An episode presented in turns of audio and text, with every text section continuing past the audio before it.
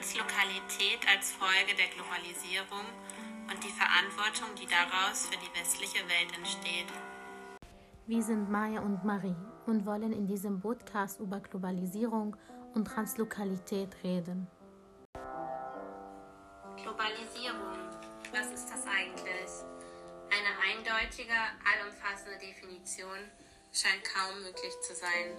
Globalisierung kommt von dem Adjektiv global, also die Welt betreffend. Rainer Tetzlaff beschreibt Globalisierung als komplexen, multidimensionalen Prozess der Entgrenzung und Enträumlichung zum einen, der Verdichtung und Vernetzung zum anderen. Es geht um das Zusammenwachsen der Länder und Regionen, um Verflechtung über Grenzen hinaus in den Bereichen Wirtschaft, Politik, Umwelt, Kommunikation und Kultur. Gerade wenn es um den Welthandel und die Produktionsauslagerung geht, profitiert der globale Norden extrem. Wir finden beispielsweise Lebensmittel aus aller Welt in unseren Supermärkten, haben Smartphones, die mit Rohstoffen aus Afrika produziert werden, Kleidung, die in Bangladesch hergestellt wird und, und, und. Dem Konsum sind kaum Grenzen gesetzt. Für viele von uns Europäern erscheinen die Möglichkeiten unendlich und der Preis, den wir dafür zahlen, der ist gering. Doch woanders auf der Welt ist der Preis hoch. Um uns unsere Standards zu ermöglichen, werden woanders Menschen ausgenutzt. Es wird zum Beispiel Kinderarbeit betrieben, Dumpinglöhne gezahlt, Menschen unwürdige Arbeitsbedingungen geboten, Raubbau an der Natur betrieben. Der globale Norden setzt im Sinne der Globalisierung wie schon im Kolonialismus auf Ausbeutung, Erniedrigung und Abwürdigung anderer. Folge ist, dass sich die Lebensbedingungen der Ausgebeuteten verschlechtern und Abhängigkeiten geschaffen werden.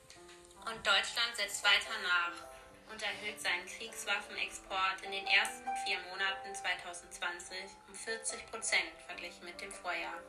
Der Umsatz beträgt damit fast eine halbe Milliarde Euro.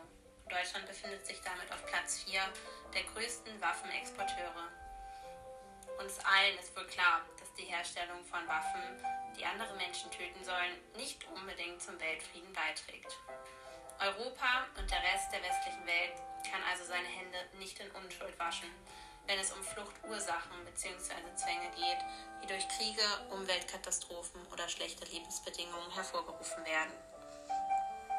Nicht nur Deutschlands Auswanderer besitzen die von Arjun Appadurai genannte Capacity to Aspire, also die Fähigkeit, etwas anzustreben, sich ein besseres Leben vorzustellen sondern auch anderswo auf der Welt nutzt man die Möglichkeit, in einer globalen Welt seinen Lebensmittelpunkt zu verlagern. Anders als unsere Auswanderer ist man hier allerdings durch die Lebensumstände gezwungen. Menschen flüchten beispielsweise aus Syrien, dem Irak, der Türkei, dem Iran, Afghanistan, aber auch aus Afrika nach Deutschland, nehmen hierfür große Risiken in Kauf mit der Hoffnung auf ein besseres Leben. Hier sind sie translokal. Wie sich das anfühlt, darauf wird Maya im Folgenden eingehen. Zunächst einmal die Frage, was genau ist die Translokalität? Es ist die Kopräsenz einer Person, Haushalt, Familie an mehreren Orten. Die Anwesenheit drückt sich in alternierenden, also sich abwechselnden physischen Präsenz aus und unterstützt durch Verbindungen Kommunikation und Transfers von Informationen, materiellen und immateriellen Gütern. Ich bin aus Syrien geflüchtet und möchte meine Erfahrungen mit meiner eigenen Translokalität mit euch teilen. Als ich nach Deutschland gekommen bin, war alles einfach neu für mich. Die Menschen, die Sprache und die Herausforderungen. Ich habe nicht gewusst, wie ich mein Leben auf dem richtigen Weg zurückführen kann und ich konnte nicht akzeptieren, dass ich neues Leben habe. Und alles war für mich schwer Arbeit. Mit der Zeit hat alles sich verändert und ich habe mich an mein neues Leben gewöhnt. Besonders, äh, besonders als ich angefangen habe, die deutsche Sprache zu lernen. Ich konnte mehr verstehen, was genau mit mir passiert. Und bevor ich nach Deutschland gekommen bin, konnte ich mir Deutschland nicht so gut vorstellen, weil ich nur Angst hatte. Aber ich habe gewusst, dass ich hier mehr Möglichkeiten habe, um ein neues Leben anzufangen und ich bessere Voraussetzungen lebenslang bekomme. Sie sagen, Heimat ist da, wo dein Herz ist. Mein Heimatland wird immer in meinem Herz und in meinem Gedächtnis sein. Aber hier in Deutschland habe ich Sicherheit und den Frieden gefühlt, obwohl ich das Leben hier mehrere Schwierigkeiten verbunden ist. Aber ich kann auch sagen, dass ich hier auch irgendwie meine Heimat fühle. Das Altere und das Neue erinnern. Obwohl nicht alle Erinnerungen schon sind, ist alles das, was mit mir passiert in meiner Heimat, auf der Flucht oder auch hier in Deutschland. Das ist alles Teil von mir geworden und ich kann das nicht abbrechen. Nichts dagegen tun. Das alles macht meine Identität aus. Es gibt natürlich viele Menschen, die Vergangenheit komplett ausblenden wollen und hier ein neues Leben anfangen möchten. Für mich ist das anders.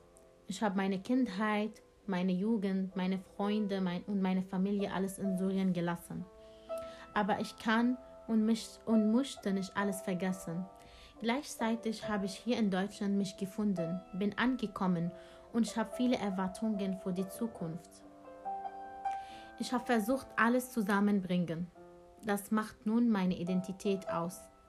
Meine individuellen Erfahrungen, alles, was ich bereits in Syrien geschafft habe, was ich dort kannte, was ich auf dem Weg hierher erlebt habe, aber auch alles, was ich hier in Deutschland erreicht habe und was ich in der Zukunft erreichen möchte.